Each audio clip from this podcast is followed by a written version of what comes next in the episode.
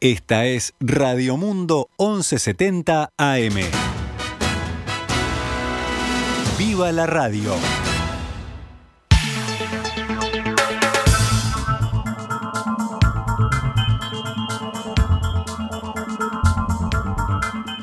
Doce horas 13 minutos, damos comienzo a una nueva edición de Noticias al Mediodía en este miércoles 28 de julio del año 2021. Vamos ahora sí con la actualización de las noticias.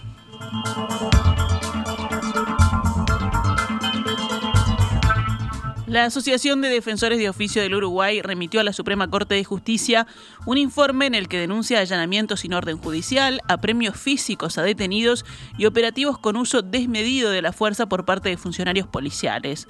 Esta mañana, en diálogo con En Perspectiva, el presidente de la asociación, el doctor Joaquín Gamba, aseguró que estas acciones se agravaron en el último año desde la entrada en vigencia de la ley de urgente consideración, aunque la ley no habilita este tipo de prácticas, afirmó.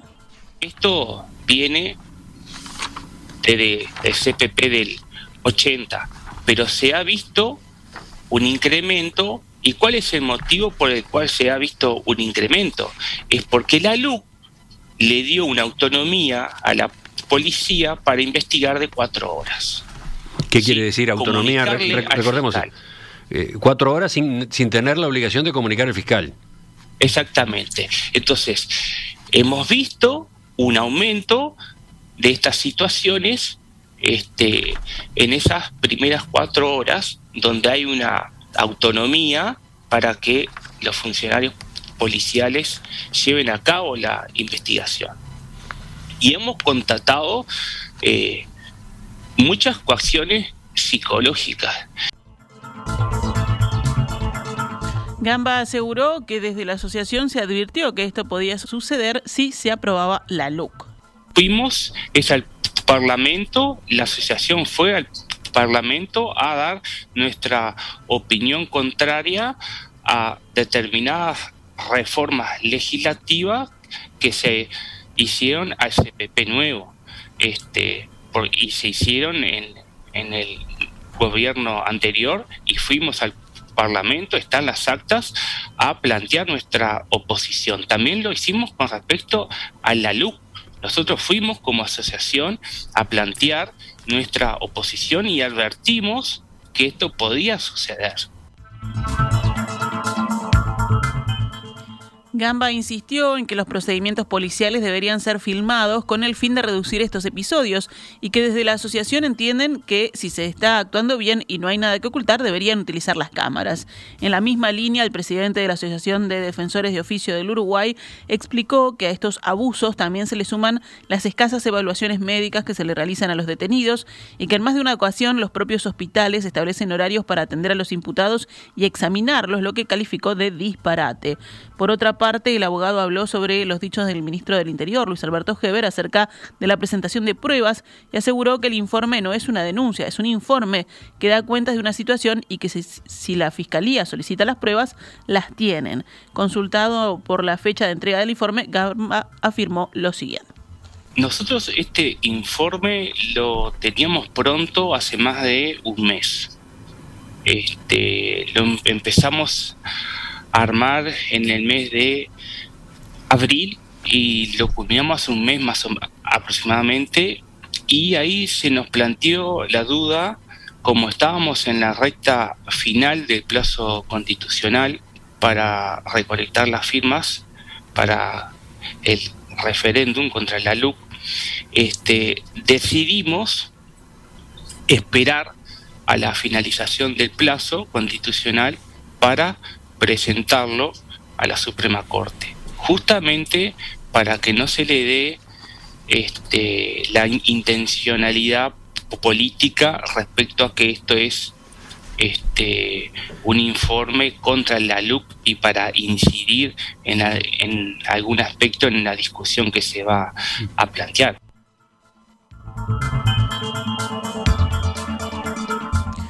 Cambiamos de tema. En la noche del martes, el Ministerio del Interior, en coordinación con el Ministerio de Desarrollo Social y de Defensa Nacional, trasladó a 70 personas a refugios en el marco del Plan Invierno. En total, unas 100 personas durmieron en dispositivos del Ministerio de Defensa. Según datos del Ministerio de Desarrollo, se recibieron 723 llamadas a la línea 0800 8798 en las últimas 24 horas para alertar sobre personas en situación de calle. El ministro de Desarrollo Social, Martín Lema, destacó el funcionamiento de esta línea.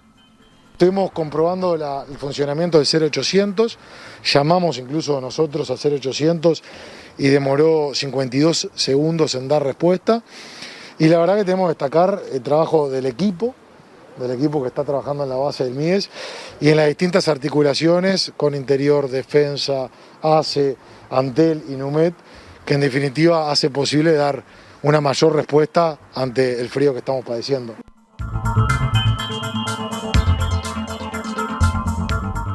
Actualmente hay 4.161 cupos y es posible ampliar el número de camas. Si más personas solicitan resguardo, se dará, porque en eso está el compromiso y la disposición, aseguró lema en rueda de prensa. Siempre tiene que haber posibilidad de mejora, siempre.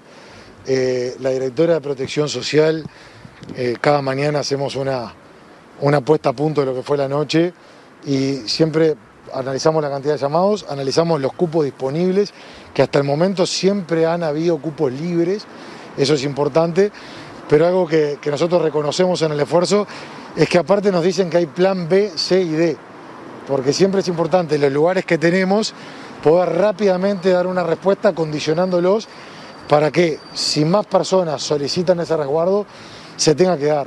Y en eso está el compromiso, está la disposición y están el escenario de diferentes alternativas, cosa que aparte de los 4.101 cupos que ya tenemos, si es necesario más, hay que hacer el esfuerzo para que se dé una mayor respuesta. En la jornada también se sumará el Policlínico Móvil de ACE, que visita los refugios del Ministerio de Desarrollo, y allí se hace un seguimiento médico de quienes son atendidos por temas sanitarios y sociales, añadió el ministro. El Sistema Nacional de Emergencias emitió una serie de recomendaciones ante una nueva ola de frío. Según lo anunciado por Inumet, esta irrupción de una masa de aire de origen polar en el territorio que bueno, continuará, persistirá hasta la mañana del sábado 31. Las autoridades del SINAE instaron a extremar cuidados con las estufas, manteniéndolas a más de un metro y medio del material combustible, como pueden ser cortinas, colchones, etcétera. Además, si se emplean estufas eléctricas, asegurarse del buen estado de los cables y enchufes y que se adapten perfectamente al toma corriente, no utilizar adaptadores, tomar especiales precauciones para evitar la intoxicación por braseros o estufas de carbón, leña o gas, recordar que nunca deben encenderse en lugares cerrados sin renovación de aire. Por otra parte, consumir comidas y bebidas calientes, evitar ingerir alcohol ya que disipa el calor corporal. Evitar permanecer al aire libre, pero si es necesario salir, procurar llevar varias prendas ligeras y cálidas superpuestas en lugar de una sola prenda de tejido grueso, protegerse el rostro y la cabeza y en la medida de lo posible usar calzado impermeable, prestar especial atención a la población más vulnerable, como lo son las personas adultas mayores, niños, personas en situación de calle y personas con ciertas enfermedades asociadas a problemas respiratorios, circulatorios o cardíacos. El secretario de la Presidencia, Álvaro Delgado, dijo ayer que el gobierno tendrá especial consideración con el próximo ajuste del precio del supergas. La URSEA recomendó el lunes que en agosto el precio de las naftas al público aumente 3,05%, esto es 2 pesos por litro, y el del gasoil 2,95%, 1 peso con 35 por litro. El supergas también subirá, pero ayer Delgado expresó en rueda de prensa que en atención a la situación actual de invierno, el Poder Ejecutivo tendrá una especial consideración. Con el supergas no hay duda que vamos a tener eh, una especial consideración por, por la situación que estamos viviendo y como elemento de calefacción imprescindible para la familia, pero eso es una decisión que, que va a ser en esta semana. Delgado comentó también que el supergas es quizás el combustible más subsidiado de Uruguay, pero que un eventual cambio en el subsidio es un tema a estudiar a largo plazo. Según el secretario de Presidencia, hay gente que le da al supergas un uso más puntual, mientras que para otra gente es de primera necesidad para calefaccionarse o para cocinar. Son situaciones diferentes, dijo Delgado. Por su parte, el director de la Oficina de Planeamiento y Presupuesto, Isaac Alfie, había señalado el sábado pasado en Canal 10 que se está tratando de que el subsidio al supergas quede focalizado en donde se precisa y no sea general. El anuncio de Alfie recibió opiniones en contra de legisladores de la propia coalición de gobierno, como el senador cabildante Guido Manini Ríos y el diputado colorado Martín Melasi. Ayer Delgado precisó que la modificación del subsidio al supergas no es una decisión que se tome en días. Uno tiene que planificar este tipo de cambios, apuntó el secretario de Presidencia. El ministro de Defensa Nacional, Javier García, cesó como presidente del Supremo Tribunal Militar al general retirado Daniel Castellá la decisión se tomó luego del hallazgo de un documento que señala la presencia del mismo en el interrogatorio al médico Vladimir Roslik, detenido en 1984 en un cuartel de Fraiventos. Roslik, oriundo de la localidad de Río Negrense de San Javier, murió por las torturas en ese interrogatorio llevado a cabo en los últimos tiempos de la dictadura. La confirmación de la presencia de Castellá en el interrogatorio aparece en la sentencia definitiva de primera instancia en la justicia militar sobre el caso, fechada el 26 de abril de 1986. Ese documento fue encontrado por las autoridades hace dos noches en el archivo del Ministerio de Defensa cuando trabajaban en un pedido de acceso a la información pública realizado por La Diaria. Este medio de prensa recuerda hoy que lo que se sabía hasta el momento era que Castellá, con el grado de capitán, había comandado la partida militar que se presentó en la casa de Roslik y lo llevó detenido en la madrugada del 15 de abril de 1984. El ministro García solicitó ser recibido el próximo lunes por la Comisión de Defensa del Senado para informar sobre este tema. Castellá, que pasó a retiro en 2014, fue designado presidente del Supremo Tribunal Militar en marzo de 2017 por el presidente Tabaré Vázquez y el ministro de Defensa Nacional, Jorge Menéndez. La Comisión Permanente del Parlamento había votado la venia solicitada por el Poder Ejecutivo dos semanas antes. Vamos ahora con noticias de la emergencia sanitaria. El Ministerio de Salud Pública anunció que comenzará a suministrar terceras dosis de la vacuna contra el COVID-19 a pacientes inmunodeprimidos. El comunicado de la cartera señala que en el marco de la campaña nacional de vacunación contra COVID-19 y según la sugerencia de la Comisión Nacional Asesora de Vacunación y el grupo ADOC, el Ministerio de Salud Pública resuelve ofrecer una tercera dosis de la vacuna contra COVID-19 a personas inmunodeprimidas moderadas y severas. Debido a la confirmación de la menor respuesta inmune de esta población al esquema primario de vacunación, luego de cumplido un mes de la segunda dosis, aquellos que se hayan administrado la vacuna Pfizer o AstraZeneca podrán recibir una tercera dosis Pfizer, mientras que los que hayan recibido el esquema completo de vacunación con la CoronaVac podrán recibir el esquema completo de vacunación con Pfizer, o sea, las dos dosis de Pfizer. Esta semana las personas trasplantadas de Montevideo recibirán un mensaje de texto con la fecha y hora en la que deberán concurrir al vacunatorio del Fondo Nacional de Recursos en el Banco de Previsión Social con el fin de recibir su tercera dosis correspondiente. También esta semana se comenzará la vacunación de terceras dosis a personas que se hemodialicen en el centro de diálisis al que asisten, según agrega la nota oficial. Ayer fueron detectados 226 contagios nuevos de COVID-19 en 9.670 análisis, lo que representa una tasa de positividad del 2,34%. La cantidad de casos activos se redujo a 2.404 y la de pacientes en CTI bajó a 77. Ayer fallecieron cinco personas con coronavirus en Uruguay. Ahora queda 33 como único departamento en nivel de riesgo naranja en la escala de Harvard. Paysandú bajó ayer a la zona amarilla de entre 1 y 10 casos nuevos diarios cada 100.000 habitantes en los últimos 7 días. Flores sigue siendo el único nivel verde con un índice del 0,54. El hotel Days in Montevideo es el primer hotel de Uruguay que no acepta a personas no vacunadas entre sus huéspedes y que exige vacunación completa para hospedar a mayores de 18 años. Esta mañana, en diálogo con En Perspectiva, la directora del hotel, Estefanía Parrilla, aseguró que la decisión fue tomada en conjunto con los funcionarios.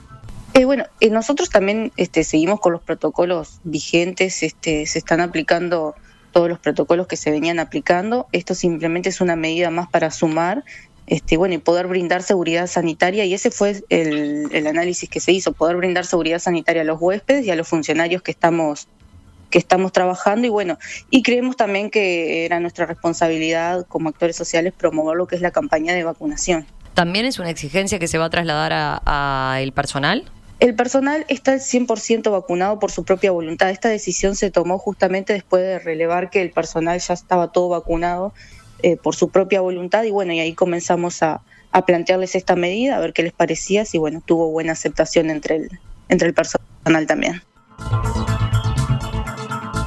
La directora del hotel afirmó que esto no suplanta ningún protocolo y que aún siguen trabajando con los aforos permitidos.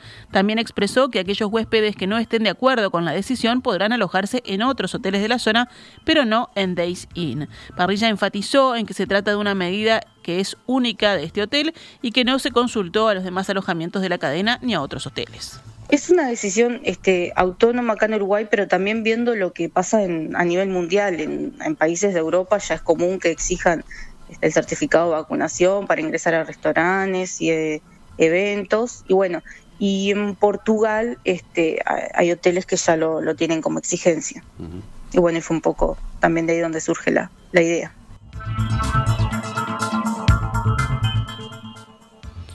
La Intendencia de Montevideo aportará 5.500.000 pesos para escenarios populares. La comuna creó un fondo de apoyo a la actividad de los escenarios populares montevideanos para financiar futuras propuestas y mitigar efectos por la suspensión del Carnaval 2021. La comuna señala en su sitio web que se trata de un nuevo instrumento de fomento a la actividad cultural, en este caso destinado a los proyectos comunitarios desarrollados por las comisiones de vecinas y vecinos en los escenarios populares de todo Montevideo. Para concretar esta iniciativa, ayer se firmó un acta de acuerdo entre el Departamento de Cultura de la Intendencia y la Red de Escenarios Populares. Esta red articula a todas las organizaciones de la sociedad civil que gestionan y promueven anualmente la apertura de los escenarios barriales en el Departamento de Montevideo y área metropolitana. La Intendencia sostiene que los escenarios deberán hacer una rendición anual del destino dado a los fondos transferidos por la Intendencia de Montevideo en el marco del decreto número 33.984, norma que regula el funcionamiento de los escenarios populares. Cerramos el panorama nacional con otras noticias. El Sindicato Médico del Uruguay celebra elecciones hoy, miércoles y mañana jueves. Se vota para elegir comité ejecutivo, 10 cargos médicos y 3 estudiantiles, la comisión fiscal con 5 cargos médicos, el consejo arbitral, 4 cargos médicos y la comisión directiva de la colonia de vacaciones. Compiten cuatro listas. Zaida Arteta encabeza la lista oficialista Fosalva, Verónica Pérez se postula por Juntos, Gonzalo Ferreira por Gremialismo Auténtico y Francisco Coppola por Médicos Trabajadores.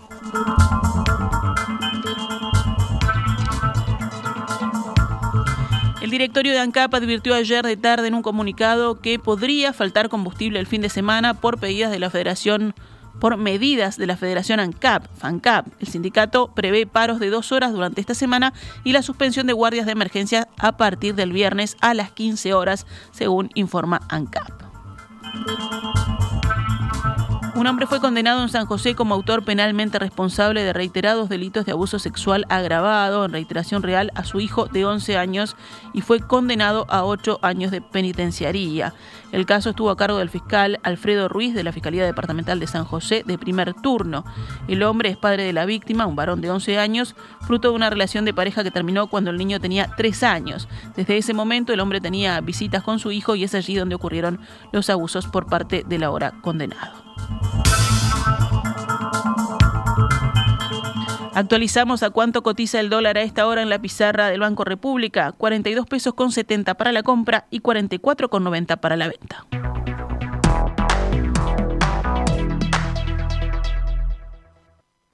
Esta es Radio Mundo, 1170 AM. ¡Viva la radio! 12 horas 35 minutos, continuamos en Noticias del Mediodía, vamos rápidamente al panorama internacional. En Perú, el presidente electo Pedro Castillo asume hoy como nuevo mandatario en coincidencia con el bicentenario de la independencia del país. La nueva jefa del Congreso, la opositora María del Carmen Alba, tomará el juramento al nuevo jerarca en una breve ceremonia que comenzó hace algunos minutos. Castillo ya llegó al Congreso, pero aún no ha hecho uso de la palabra ni ha prestado juramento. Según informaron los medios locales, esperaba que para el día de hoy Castillo anunciara su gabinete de ministros, pero se resolvió que tal nombramiento será el próximo viernes 30. En la celebración están presentes el rey de España, un enviado de la Casa Blanca y varios mandatarios latinoamericanos. En Inglaterra, los viajeros completamente vacunados provenientes de la Unión Europea y de Estados Unidos quedarán liberados de respetar una cuarentena, según anunció hoy el gobierno británico. Esta medida, reclamada por el sector turístico, entrará en vigor a partir del lunes a las 4 de la madrugada, según precisó el ministro de Transportes, Grant Shapps, en Twitter. Cerramos con el panorama deportivo. Los remeros uruguayos Felipe Kluber y Bruno Chetraro, que anoche lograron colocarse entre los mejores seis del mundo en los Juegos de Tokio, buscarán hoy una medalla olímpica. Kluber y Chetraro pusieron a Uruguay por primera vez en 69 años en la final olímpica del Double Skull ligero que disputarán esta noche desde las 21.50. Cerca de la medianoche pasada, los jóvenes remeros sorprendieron con el segundo puesto en la semifinal entre seis competidores por detrás del bote alemán. Dos partidos abren hoy la novena de las 22 fechas del Campeonato Uruguayo de Fútbol de la Segunda División Profesional que lidera Racing. Mañana jueves habrá otros dos encuentros y el sábado se jugará el restante. Hoy se enfrentan Uruguay Montevideo Defensor Sporting a las 18 horas y Albion Racing a las 20 y 30.